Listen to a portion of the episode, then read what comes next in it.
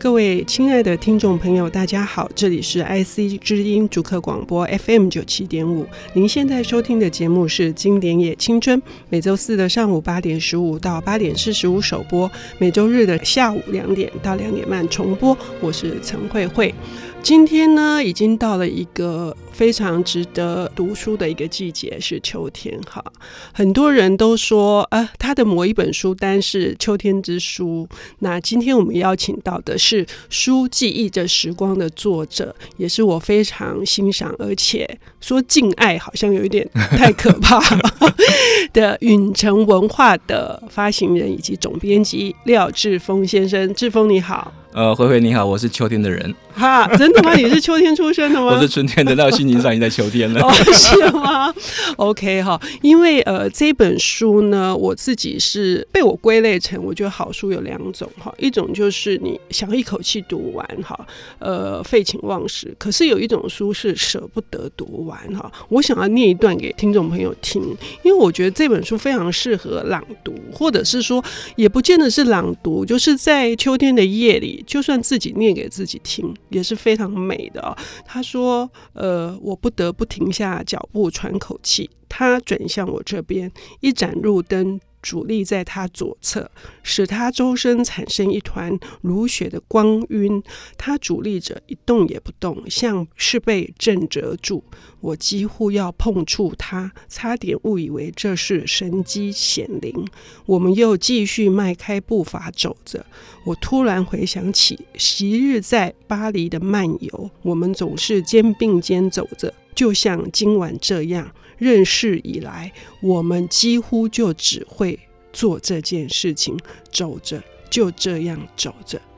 你看，可是这个他是谁？然后他说几乎要触碰他，而且是在巴黎。这到底是一本怎样的书啊？啊，这是一本怎么样的书？这本书叫《环城大道》，然后这个作者是呃，二零一四年的诺贝尔文学奖得主莫迪安诺，那是我非常非常喜欢的作家。嗯呃，我知道摩迪安诺很久了，我大概二十几年前，嗯、那郑书生老师他在他编的国际名家里头，他就有介绍到这个作者。那这作者那时候就得了很多的文学大奖。嗯，呃，那时候他请彭草女士翻译了《环城大道》的一段，那那段事实上没有翻完，因为它是一个节录嘛。嗯，所以我就很好奇后来那个故事怎么样发展。但后来因为这时间过了很久，那我又忘记这件事情。那直到二零零九年的时候，我遇到一个北京的法文系的教授王东亮，他介绍了，他说这个作者有本新书，呃，叫在青春迷失的咖啡馆，他说在法国得到了好评。那我那时候又很喜欢这个作家，又很喜欢咖啡馆。我说好啊，我们就来做这本书。而且青春迷失，而且青春迷失就是我们 我们中年的 的心境，所以就把它做出来了。但做出来之后，当然我很高兴。他因为这个书，它节奏节奏其实很慢，所以出来的时候并没有得到很多的一个回响。那我当然很有很遗憾。可是我觉得是一本很美很美的小说，嗯，然后他得奖以后，当然回响比较大，我就想到我当年读的那段没有读完的故事，嗯，所以我我就我会谈到这本书的版权，那我就决定要做，嗯，这本书。那为什么要做这本书？因为他在青春迷失的咖啡馆，他其实就是讲了很多记忆追寻，特别是一个失落的一个时代，嗯。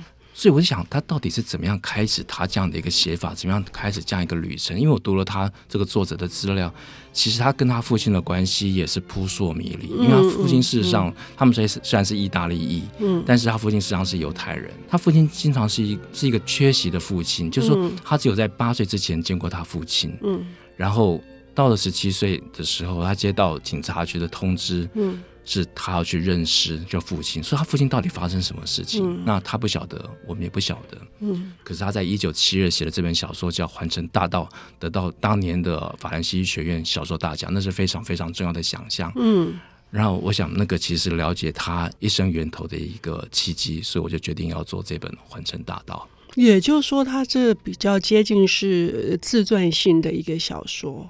呃，我其实是这么认定，因为我后来因为做了莫迪安诺前后，我就把他所有的作品都读了，但是他的写法其实都很类似，而且会互相的参照、互相的指涉，然后同样的一个追寻。嗯，可是那个源头到底是什么？那个还是一团的一个光晕，所以我就我就想透过这本自传去了解。嗯，但是这本书事实上你我没有办法读完，就是我怎么样去读？嗯，还是还是就是引领着你去找很多线索，但是你好像有几个地方你会拼不起来，到底中间的细节是什么？就那写法其实是像侦探小说，那又像是历史的缺片，嗯，你反而勾引你更认真的要去把这本书读完。我觉得这是一本可以一本一直重复读的小说，而且像慧慧讲的，他的小说的文字非常非常美，那充满了诗意，但那种诗意不是刻意的，不是很做作的，我觉得带着一种对人生那种透彻。那种空虚、那种追求、那种心灵的一种总和，才写得出来的一种文字。嗯，刚刚讲了很多关键字哈，主要当然是他跟他父亲之间，他的一个等于是他往前是回溯他的身世哈，然后这个身世呢又呃埋藏在二战的一个历史的这个大时代的环境当中是，然后对于一个小说家而言，他想要去透过很多的线索去想要找到。这个迷雾的真相是，可是他其实在这本书里面建构了非常非常多的迷雾，让我们想到自己，我们本身其实我们我们的身世的来由又是什么？是。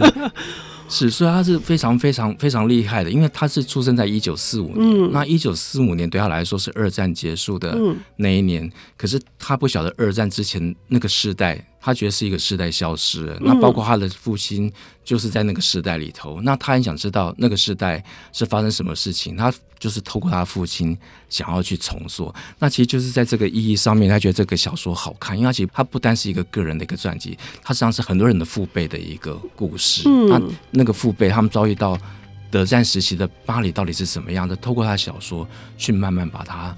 呈现出来，嗯，而且他写作的会有一种亲近感，是因为这本小说一开始是从一个老照片，是，然后这些老照片，呃，他父亲本身好像是他想象中的，又不像是他想象中的，然后去拉开来，变成他要去认识他父亲，接近他父亲，想要跟他交朋友。是，可是那是一个幽灵，是是可以这样讲吗？是，而且他其实怎么样追溯他父亲的角色，跟他就是永远有距离。就是我那时候会想要做这本小说，是因为那个小说我读到一半突然中断，因为发生一件非常诡异、不可思议的事情。嗯、他跟他父亲一直在寻找一段环城大道，嗯、想要重建一个什么样的希望。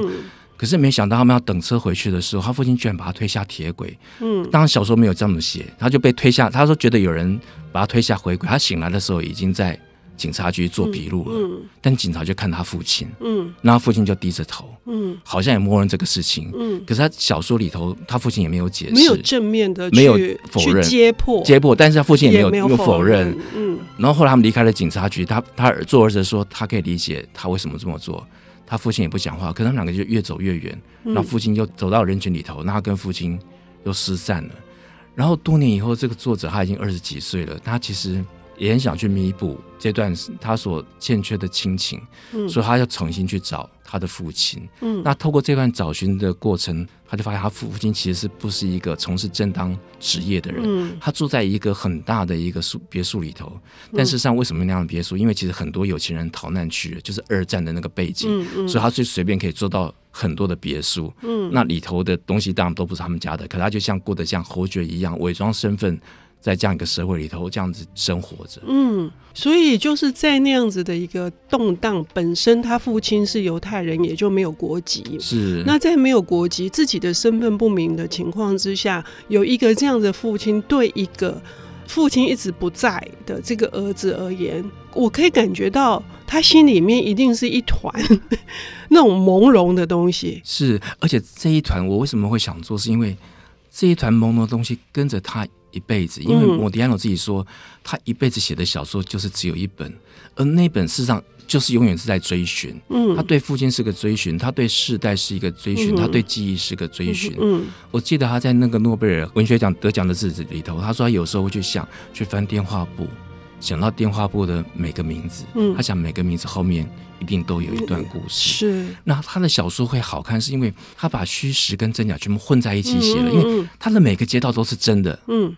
但是这个街道如果是真的，后面一定牵一个当地发生过一个什么样的事件。是。那他名字可能是虚构的，但是如果是一个真实名字，后面一定有一个什么样的故事。是。所以你会有时候跟他街道里头想，哎，这个街道在这个样一个历史的环境里头，到底曾经经历过哪些事情？那何况是住在街道的人的故事。嗯。那。我就觉得他就把就是写的很像侦探小说，但事实上我觉得是一种历史的一个追溯。OK，那那个细节是怎样呢？因为这本书承载的很大量的讯息，我们要休息一下，等一下回来。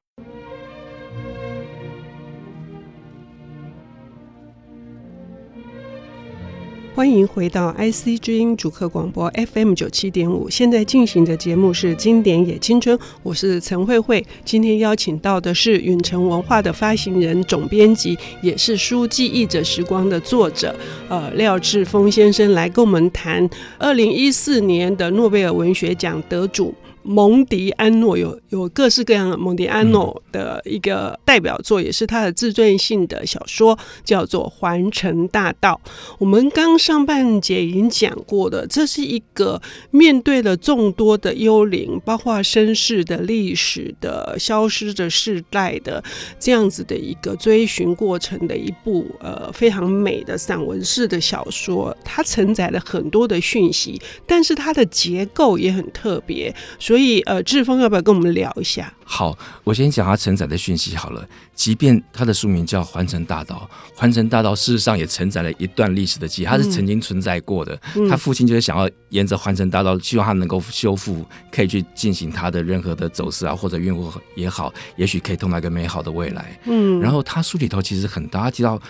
哦，这是一个破落的一个街道，但是这个街道附近有很多的街道是以成功者的或者征服者的名字来命名，它充满一种历史的反讽，嗯、所以我觉得还蛮有趣的。它里头会提到很多很多的街道，但是很多街道的名字的命名者又可以通到一段的历史啊，这是它命名的写作上的一个一个一个一个侧重。嗯，然后这本书的结构，它其实用这种倒叙的方式，就是一开始我们不晓得发生什么事，他就先从一张照片讲起，那从这张照片讲到。就是他二十七岁以后的他，去重新寻找他的父亲，然后看他父亲在酒吧里头所交往的一些人，然后包括报社的总编辑是一个反犹的。那为什么会出现一个反犹的？因为他父亲是犹太人，可是一个反犹的报社的主编跟他父亲是犹太人，他并不是他父亲是真的犹太人，就是他其实是一个他的父亲一辈子在逃避他自己真正的一个身份，那希望在角落里获得一点生存的一个机会。那他当然这这不是一群很正派的人，可是他反而显示出那个时代的德占巴黎下的人们生活的一个真实真实的现状。嗯，然后他才又慢慢倒叙说，十七岁他父亲去找到他。他就凭空而来的一段记忆，然后让你去导到另外一个时间点，就突然跳回到十七岁的生活。因为他父亲不见的时候，他在一个学校，在一个寄养家庭成长，那通过一个会考得到一个身份，那父亲很高兴来认他。嗯，那父亲为什么要认他？因为父亲是一个犹太人，没有正式的身份。嗯，因为他儿子有这样一个正式的一个会考的一个证明，他可以申请他一个正式的一个国籍。国籍。嗯，然后他父亲又跟他住一段时间，那这段时间他他发现他父亲从事的是非法的工作。呃，买了很多假股票，然后买很多假邮票，那甚至还带他去卖假邮票。嗯，那因为他有自己的一些知识的背景，所以他帮那个邮票卖了很好的价钱，那帮父亲赚一些钱。他过了一段很快乐时光。那这个美梦很快的在环城大道的那个车乔治五世的车站，他被他父亲推下铁轨，那就中断了。然后很多年后，他又想去截断这段亲情。那这段亲情的接续就从这个酒吧的一个。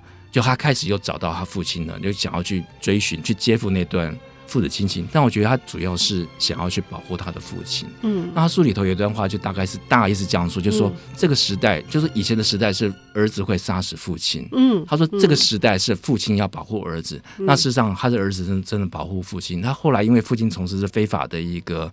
贸易，而事实上在集团里头也并不被真的信任，嗯，所以他已经感觉到父亲有一些危机了，嗯嗯，然后甚至在一次的酒会快要结束的时候，一一次酒会上，他就把一个人引出去，把那个人杀掉，为他父亲杀人，嗯，然后跟他父亲偷跑那个宴会主人的车子，然后我们就跑回去，就开始往巴黎跑，嗯，那当然小说并没有在结束，小说在巴黎，他们快要逃到意大利边境的时候，好像是意大利边境的时候。就被警察抓住了，嗯嗯，然后他就没有交代他父亲的下落。那最后他又从一张照片开始来追溯他父亲的这一段，然后想他自己的人生的未来。嗯，就他两个时间点事实上都是凭空而来。嗯，那这中间充满了时间的一个断续。嗯，那我觉得这种把人的那种存在感，我觉得这本书那种存在的意味很浓，好像存在又好像不存在。他的历史，他的身份。就一团迷，那他也没写到他母亲，嗯嗯嗯、然后就是在一个事件里头，把这个时代这些人为了生存的各种面相把它写出来。我那时候看这本小说，我觉得有点像是海明威所讲的那种失落的一代或者彷徨的一代。嗯、那我觉得对德占下的巴黎的那个时代来说，他们事实上也是一个。失落的一个一代，一个价值错乱的，或者一个生存受到威胁的一个呃年代。嗯，呃，而且这里面有一个我自己触碰到很深处的那个地方是，当他意识到或许是他父亲把他推下铁轨，一直到他后来再见到他父亲的时候，中间的那个过程的转折，他是完全没有怨恨的，而且他是原谅的。那我们就不禁要去问了，就是这是读这本书的时候，我自己的收获很大的地方，就是不禁就是要去问说，那个原谅。他不会忘记这件事情，可是他可以原谅，甚至可以为父亲做其他更多的付出跟牺牲。那是为什么？所以你就会反复也要想要去找线索。那那个线索到底有没有呢？所以你一直迷失在这本书里面是没有错，你会找不到答案。然后，嗯、但是这个可能要回到莫迪安诺他的亲身经历来说，嗯、我觉得。他其实心里很多的伤痛，就是他跟他父亲其实是不认识的。嗯，你看他父亲只有在八岁的时候之前出现，然后不见了，再出现就已经是死掉了。嗯、所以难怪他会挑出来想要在书里头去保护他的父亲，嗯、可能去弥补他十七岁就丧失父亲的这一个事实。我、嗯、我在想，就是说，然后这样的一一个阴影也好，这种创伤也好，事实上跟着他所有的书，但是呀，透过这种父亲的一个不在现场的一个嗯的角度。他就写了写了很多的书，嗯、我记得他有一本小说叫《凄凉的别墅》。嗯，那其实这凄凉别墅，你就会想到这本书里头他父亲住的那个别墅。但那父亲住的别墅是一个有钱人为了躲纳粹的进攻跑到别的地方去，所以他父亲就是就是以这种偷住的的身份进到这个别墅里头。嗯、那所以每个别墅也都是一个故事。嗯，那莫迪安诺的小说厉害好玩的地方有是他的所有的书都可以互相指涉，是比如说《暗店街》的那个主角叫罗朗。好，然后他在在青春民宿的咖啡馆，那个主角也叫罗朗，但这个一个罗朗是侦探，一个一个罗朗事实上他是。他在寻找他过去的一段丧失的、失去的爱情跟青春的记忆。嗯，所以也是，就是我最早认识这个莫迪安诺是很小的一本小书，是戴眼镜的女孩。是，然后我也不禁会联想起来，因为戴眼镜的女孩真的是呃很短，而且是桑佩的桑佩的配画插画插画。那他就说，其实世界会因为你有戴眼镜而或没戴眼镜会不一样。那他不喜欢戴眼镜，是因为戴眼镜是一切都有锐角。好，然后一切的线条都太清晰了。那拿下眼镜，一切又是迷，就是朦胧的。所以这本书也是，就是呃，环城大道也是一个从头到尾充满了光晕的、朦胧的、迷离的，而且有一点梦幻的那个那个气息。是他那个就是好像。你你知道，我一直想到它是一个雾中的巴黎的那个景象，是是是。然后我本来是想透过这本书去认识莫迪安诺，但是我认识到他是他的朦胧，就是我我还是没办法知道说他那个心境的转折的细部是怎么样，然后到底父亲怎么会有这样的一个行为的表现？然后有意思，他父亲是犹太人，好，然后他他书里头提到的是。埃及是亚历山卓这个城市，但那不是一个阿拉伯人的世界吗？